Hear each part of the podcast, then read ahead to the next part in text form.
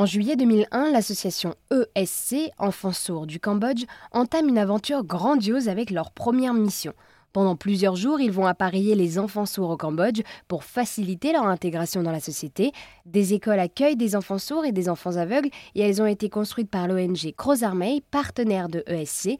Cette année, en 2023, l'association a entamé sa 40e mission avec deux missions par an. Par téléphone, Geneviève Béraha, secrétaire de l'association, revient sur le déroulement d'une mission. Alors une mission se déroule dans les cinq écoles qui ont été créées par Cruz Armeil. Je fais juste une petite parenthèse sur ces écoles-là. Cruz Armeil, donc Benoît du Château, a donné en juillet 2019, a donné toute la gestion et toutes les écoles, les bâtiments, etc. au ministère de l'Éducation et de la Jeunesse du Royaume du Cambodge. Donc c'est maintenant, nous travaillons avec le ministère. Alors la mission, comment ça se présente? Nous arrivons, en principe, nous avons entre 5 et 8 euh, audioprothésistes pour s'occuper des enfants, puisque nous avons entre 400 et 450 enfants à voir à chaque fois. Certains, nous les voyons d'ailleurs depuis euh, plusieurs années. Et hum, nous tournons dans les cinq écoles. Donc nous passons en gros deux jours, deux jours et demi par école. Donc l'équipe d'audioprothésistes arrive avec souvent un médecin ORL, la logistique, et puis euh, nous, nous travaillons également avec des médecins ORL locaux. Alors on arrive, tout a été préparé en amont par les Cambodgiens. Donc ils ont fait les fiches papier des enfants, ils les ont créées sur le logiciel spécifique pour le réglage des appareils.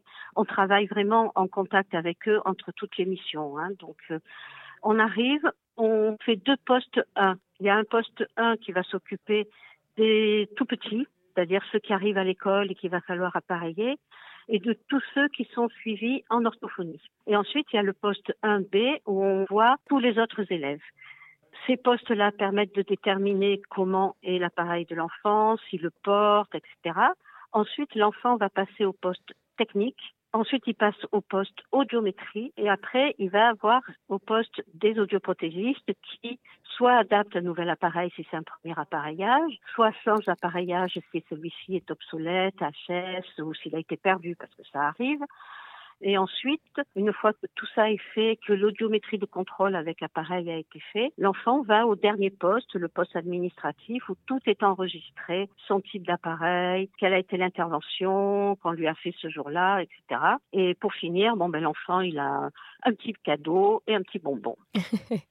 Effectivement, c'est euh, toute une organisation. Et alors oui, c'est ça, vous vous appuyez donc sur l'aide de bénévoles audioprothésistes. Quelles sont les réactions des enfants qui retrouvent Louis et du coup qui finalement découvrent ou redécouvrent leur voix? Alors ça, euh, la dernière mission, on a fait quelques photos, quelques films euh, d'enfants qui entendent vraiment pour la première fois et qui savent ce qu'ils entendent et qui découvrent leur voix. Alors certains n'ont aucune réaction, mais ça, on ne peut pas dire que ce soit parce qu'ils n'entendent pas. Il y a le caractère aussi euh, asiatique qui fait que on, peut aussi garder ses émotions pour soi. Mais les tout petits, ils ont vraiment des, réactions extraordinaires avec des grands sourires. Euh, on leur fait écouter de la musique aussi. Alors là, ils sont étonnés. Donc dans les écoles, il y a aussi les enfants aveugles. Les enfants sourds, les enfants aveugles. Les enfants aveugles jouent de la musique et chantent. Et les enfants sourds, certaines jeunes filles et certains jeunes garçons dansent et ils font des danses traditionnelles cambodgiennes, ce qui est aussi magnifique. Eh bien, merci beaucoup Geneviève de nous avoir présenté l'association française ESC qui vient en aide aux enfants sourds au Cambodge. Merci beaucoup, merci beaucoup aux auditeurs et merci à vous.